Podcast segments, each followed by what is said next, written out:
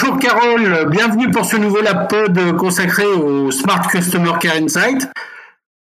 Bonjour Jean-Luc, c'est toujours un plaisir d'être euh, avec toi, même si à distance aujourd'hui. Oui, effectivement, on est dans une période de confinement actuellement. On en est désolé. Pardonnez-nous pour la qualité euh, de l'enregistrement. Euh, c'est jamais évident, mais on va essayer de faire avec. Oui, on va utiliser nos plus belles voix en essayant d'être euh, le moins possible parasité par des bruits extérieurs. Oui, d'autant qu'on n'est plus euh, dans notre salle habituelle euh, d'enregistrement où je on a une qualité qui est souvent au rendez-vous. là, je dirais on dispose des moyens du bord, donc on va essayer de faire en sorte que ça se passe bien. Et on est parti de toute façon avec grand plaisir pour toujours discuter euh, de nos préoccupations et des outils d'IA conversationnels liés à la parole, liés au chatbot et euh, à cette joyeuse famille 2.0 des bots. tu as raison, Carole, de le, souligner. Alors aujourd'hui, on va avoir un traitement un peu particulier parce qu'on va parler du Smart Customer Care Insight, qui est en fait une, euh, solution qui est une application de la technologie développée par euh, Axis dans le cadre du, du Smart Report au centre de relations clients. Alors, je ne sais pas si tout le monde connaît ce qu'est en fait le Smart Report. À toi de nous l'expliquer, Jean-Luc, on t'écoute. Smart, c'est euh, c'est comme le smartphone, c'est quelque chose d'élégant, d'intelligent, de bien fait. Eh ben, tu es vraiment pas loin. Le Smart Report, euh, c'est en fait euh, la notion de compte rendu intelligent. Et ce projet-là, chez Axis, vise à développer en fait une solution de, transcription et de synthèse automatique des réunions qui se tiennent physiquement dans les locaux d'Axis, en fait, hein, tout bêtement. Euh, voilà un petit peu pour euh, remettre, euh, je dirais, les choses en situation. aussi, Carole, peux-tu nous dire en, quelques mots quelles sont pour toi les, les, principales difficultés à mettre en place une solution de transcription automatique des conversations téléphoniques qui sont issues en fait des centres de relations clients? Eh bien, euh, elles sont de euh, deux ordres, et on va l'entendre aujourd'hui avec nos douces voix et l'enregistrement. Il y a d'abord l'écueil dans lequel il faut éviter de tomber, qui est celui de l'enregistrement audio. Euh, il faut bien s'imaginer que plus le son est gardé précieusement sans être un peu réduit, encapsulé, de façon à être plus transportable, meilleure sera la reconnaissance de la parole puisque on sera à même de bien faire la différence entre les bruits, les silences et la parole. Euh, ça, c'est la première difficulté. La seconde réside dans l'adaptation, parce que effectivement, si euh, on se concentre sur nos conversations, il y a énormément de différences entre la conversation, le badinage dominical autour d'un poulet le dimanche midi et la conversation technique au téléphone avec son assureur ou avec ses collègues dans un domaine professionnel particulier. Donc voilà, les deux difficultés, d'une part l'acoustique qu'on doit essayer euh, de maintenir dans une qualité euh, la plus grande possible. C'est pas toujours facile avec le téléphone, bien évidemment. C'est l'histoire des bandes larges et des bandes étroites. On rentrera pas forcément dans la technique, mais les ingessons qui voudront euh, commenter et nous aider sur cette discussion seront bien évidemment les bienvenus. Et puis la deuxième difficulté, c'est le vocabulaire, l'adaptation au langage qu'on doit être amené à faire dans de tels systèmes. Effectivement, Carole, tu, fais bien de le souligner. Euh, ces problématiques acoustiques, c'est souvent euh, euh, quelque chose d'assez important. qui plus est, ces centres de relations clients ont souvent différentes implantations. On a des agents et des clients qui ont des accents parfois très différents. donc pas mal de problématiques langagières également. Tout à fait. Et puis il y a euh, autant de diversité de, locuteurs que possible, effectivement, à commencer par euh, la différenciation entre des voix d'hommes et de femmes. Euh, ça s'entend sur nos podcasts, Jean-Luc. Ma voix étant bien plus aiguë que la tienne.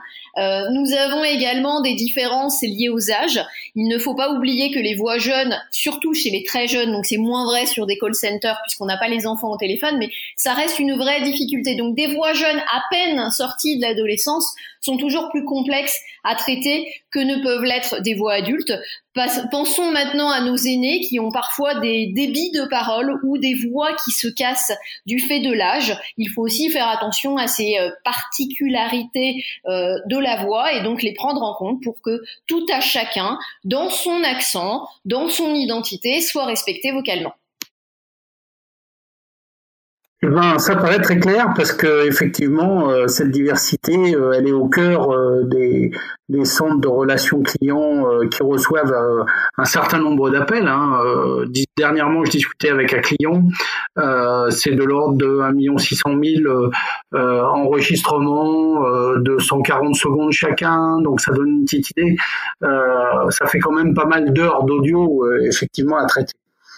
Euh, alors, c'est toujours un plaisir, pardon, c'est toujours un plaisir pour moi en tant que, en tant que linguiste euh, d'entendre que l'on a des données et que l'on peut faire des tests en respectant euh, bien évidemment la RGPD. N'oublions pas que la voix est une donnée personnelle, mais euh, on peut comme ça avoir une idée des diversités et sortir d'un espèce de cadre normatif que je trouve très moche et simplement s'intéresser à l'inventivité des locuteurs. Il n'y a pas, par exemple, de bonne façon de prononcer un mot, il y a la vôtre et il faut qu'elle soit reconnue par le système de reconnaissance de la parole. Oui, c'est très clair. Et puis tu fais bien de souligner la partie RGPD, puisque bien souvent en début de conversation, euh, on a la petite phrase traditionnelle euh, qui demande euh, l'acceptation en fait pour recueillir cet enregistrement, qui précise effectivement que cet que cette conversation va être enregistrée. voilà, donc tous ces éléments-là sont nécessaires justement à la conformité RGPD.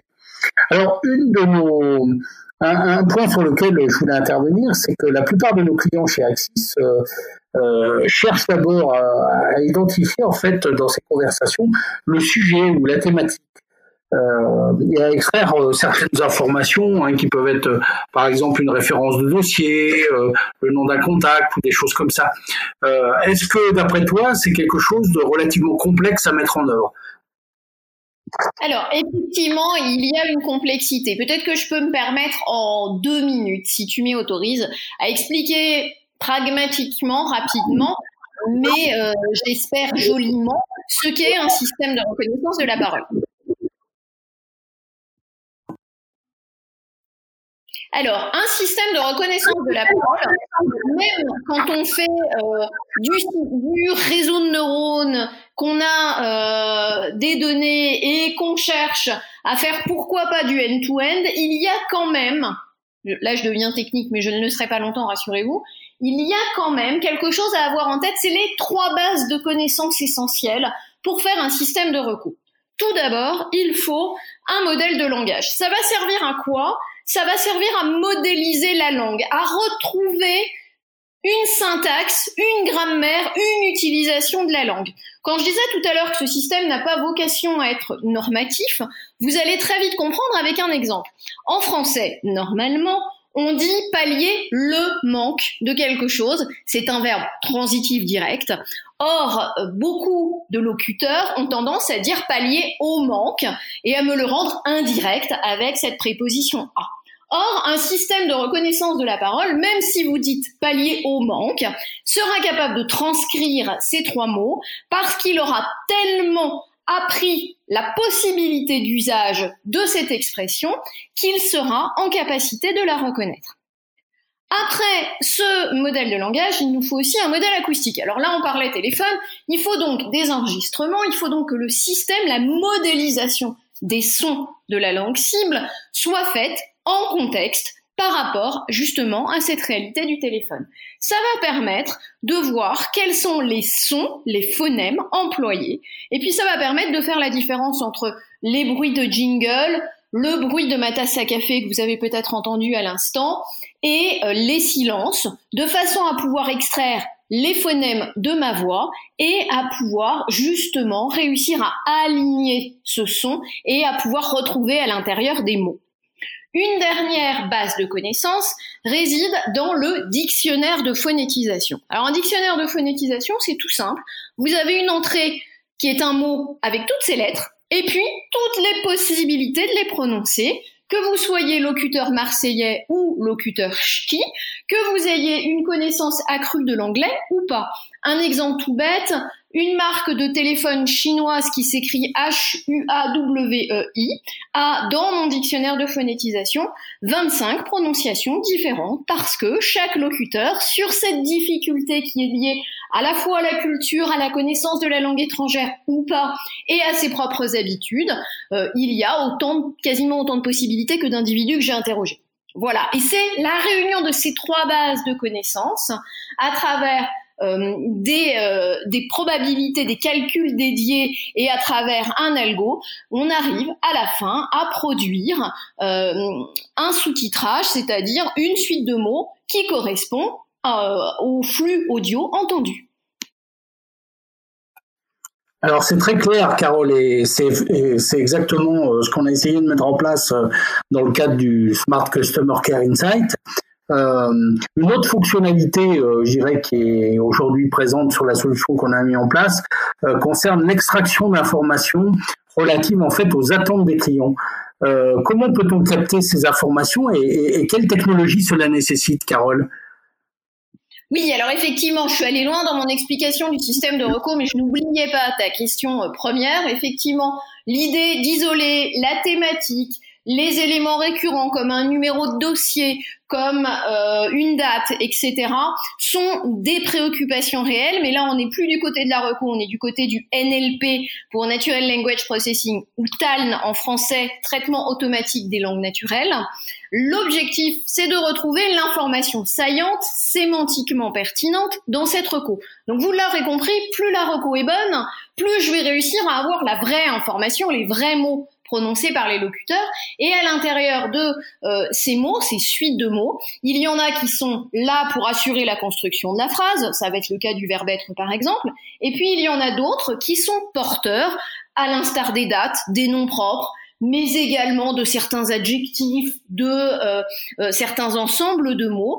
Ils sont porteurs d'informations importantes qui va pouvoir, euh, à force de les voir apparaître dans ma conversation, donner la thématique, filer en quelque sorte le champ lexical de mon intervention et on va pouvoir à la fin, grâce à d'abord des calculs d'occurrence, puis ensuite quelques mesures, quelques distances. Je citerai rapidement le TF-IDF.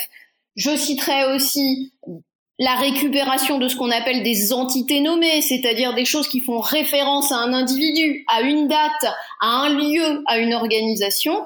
On va pouvoir récupérer ces éléments et donc construire un tableau, une, euh, un retour avec ces informations saillantes.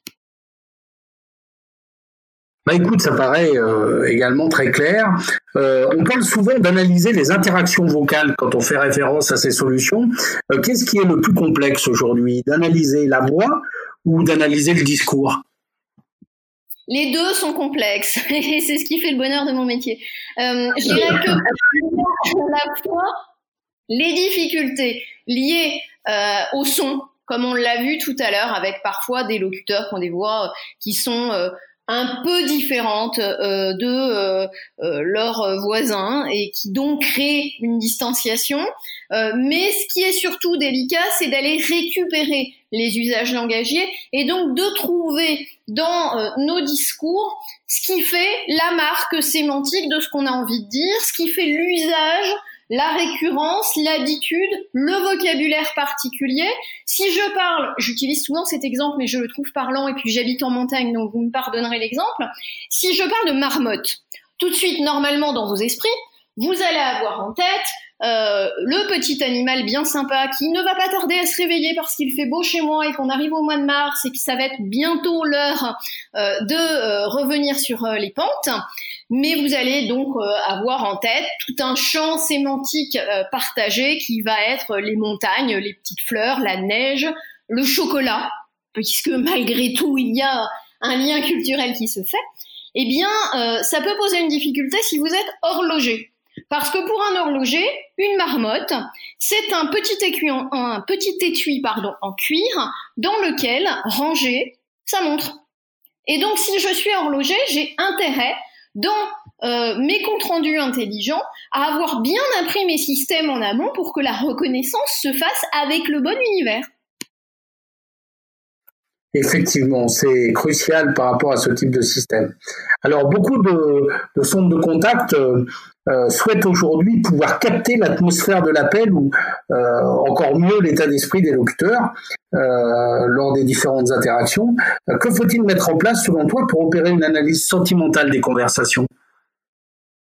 Alors, ce qui peut être extrêmement pratique quand on essaye de faire de l'analyse. Alors peut-être pas sentimentale euh, au sens où euh, les, violons et les balcons de Vérone nous, nous viendraient.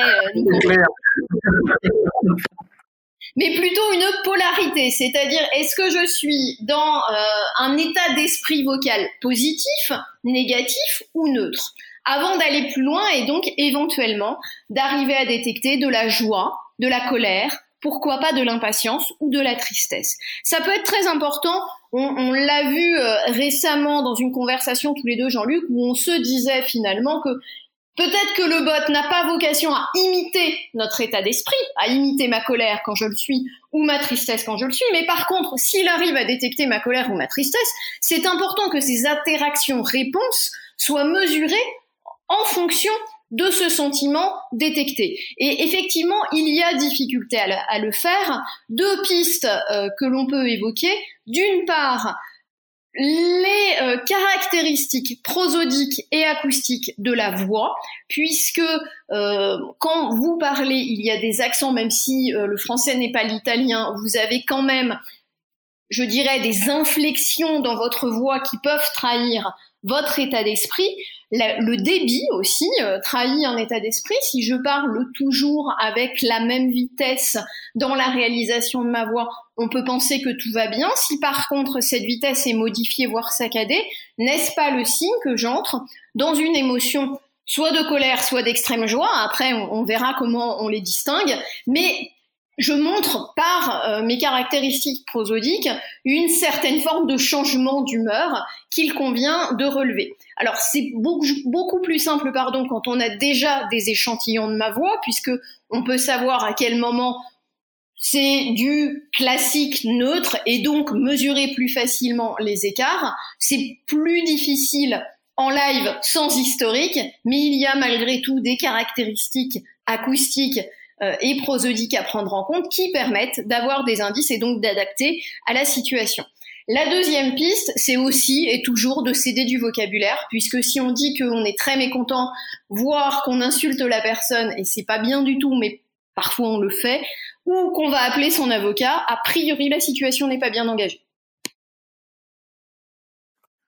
Eh bien, écoute, très bien, euh, Carole. On, a vu différents aspects qui constituent en fait euh, aujourd'hui les briques de la solution euh, Smart Customer Care Insight que nous mettons en place chez Axis. Quelle autre fonctionnalité verrais-tu intéressante de développer dans le cadre de cette offre?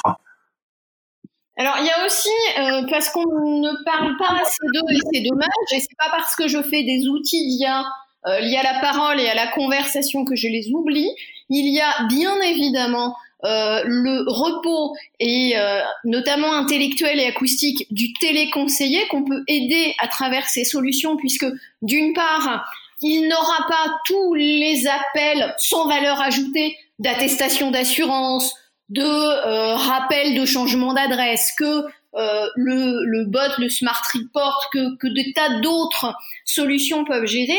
Et puis ça permet aussi d'avoir pour lui et dans le cadre de son travail, une idée des thématiques récurrentes, des problèmes récurrents rencontrés par les, euh, par les usagers utilisateurs au quotidien, de façon à faire remonter plus vite la récurrence de ces problèmes pour trouver une solution pour que lui-même ait quelque chose de facile à répondre et qu'il puisse mobiliser plus facilement ses connaissances puisqu'il aura, grâce à cela, une cartographie devant les yeux plus grande de la situation réelle pour laquelle il travaille. Bien, écoute, c'est très clair. Euh, une solution de ce type, euh, pour toi qui as vu pas mal de choses euh, en la matière, est-ce que ça nécessite des gros moyens? Des gros moyens, non. quelques données. Alors là encore, je, je, dis souvent que tout n'est pas à penser en big data et c'est d'autant plus vrai dans ces thématiques puisque l'on cherche à avoir de l'élégance, Smart Report, donc de l'adaptation, et que pour avoir de l'adaptation, il faut des systèmes avec des données dédiées d'apprentissage, de façon à justement bien circonscrire et le vocabulaire, et la prosodie, et les réalités euh, et langagières et acoustiques du domaine. Donc pas forcément de gros moyens, mais une une façon de faire, une méthodologie amont-aval. C'est-à-dire qu'en amont, je regarde mes données et comme ça, je peux savoir quels vont être euh, mon domaine d'influence, quel va être mon domaine d'influence et quels vont être mes mots. Et puis en aval, j'évalue pour de temps en temps recalculer certains éléments, revoir euh, mes centres d'intérêt, euh, si j'ose dire. Et donc c'est plutôt du ciselage qui va avec cette idée de smart report. Les outils, ils existent, à nous de les manipuler euh, avec intelligence pour le coup. Oui, très bien. Euh, par ailleurs, euh, tu, as pas mal gravité euh, dans, dans, dans cet univers des, des, centres d'appel, des centres de contact, des centres de relations clients. On peut les appeler de différentes manières, puis suivant les époques, on les appelle un peu différemment. Euh, leur vocation change aussi au passage. Tu as une vision assez exhaustive des solutions qui sont présentes sur le marché. Et, aujourd'hui, quelles sont les solutions qui te semblent les plus performantes, si tu en as certaines en tête? Alors, j'en ai quelques-unes en tête, évidemment, et sans forcément faire euh, de publicité, je vais penser effectivement à euh, des solutions qui me permettent d'avoir une reconnaissance de la parole suffisamment adaptée pour derrière nourrir les outils de chatbot, par exemple, pour aider le téléconseiller sur les questions les plus courantes, euh, de façon à ce qu'il se concentre sur euh, les dossiers cognitivement chargés pour lesquels il a une vraie valeur ajoutée à apporter. Euh, on, va aussi penser un peu un peu technique et se dire que pour faire de jolies choses aujourd'hui, il faut aussi euh, des jolis des jolis pardon micros, des jolies conditions de travail et par exemple des plateformes où on n'entend pas ce que dit le voisin de façon à pouvoir se concentrer tout simplement sur la conversation en cours. Mais oui, il y a de, de chouettes solutions qui existent, qui sont le fruit et, et c'est ce sur quoi je voudrais insister pour terminer, qui sont le fruit surtout généralement d'une chaîne de traitement. C'est-à-dire que c'est pas forcément euh, la reco de bidule euh, qui change tout, c'est la reco de bidule parce qu'elle est bien pluguée, si j'ose dire, à, euh, au bon système de NLP qui a été bien appris en amont grâce aux experts et grâce aux au, points d'attention donnés par les experts qu'on arrivera aussi à brancher une belle synthèse et donc à avoir une chaîne de traitement qui soit réellement à valeur ajoutée. Eh bien, écoute, c'est très bien ce que tu dis, d'autant plus que tu connais bien l'Ophraxis, puisque tu es étroitement associé à, sa construction euh, et à son élaboration. Euh, quelles sont, selon toi, euh, ces fonctions de différenciation par rapport aux, offres qu'on peut trouver sur le, sur le marché?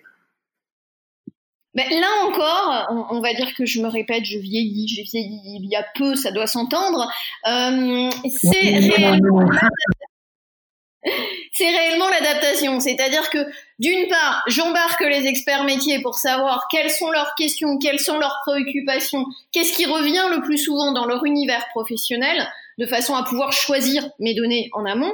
Et puis, euh, je euh, cisèle mes systèmes euh, avec des cartographies, avec des mesures de perplexité, avec euh, euh, des vérifications acoustiques, on reviendra sur les détails si vous voulez, qui permettent d'avoir un système dédié. Alors bien évidemment, ce système dédié, si demain matin je le mets chez quelqu'un d'autre, il faudra un petit temps d'adaptation.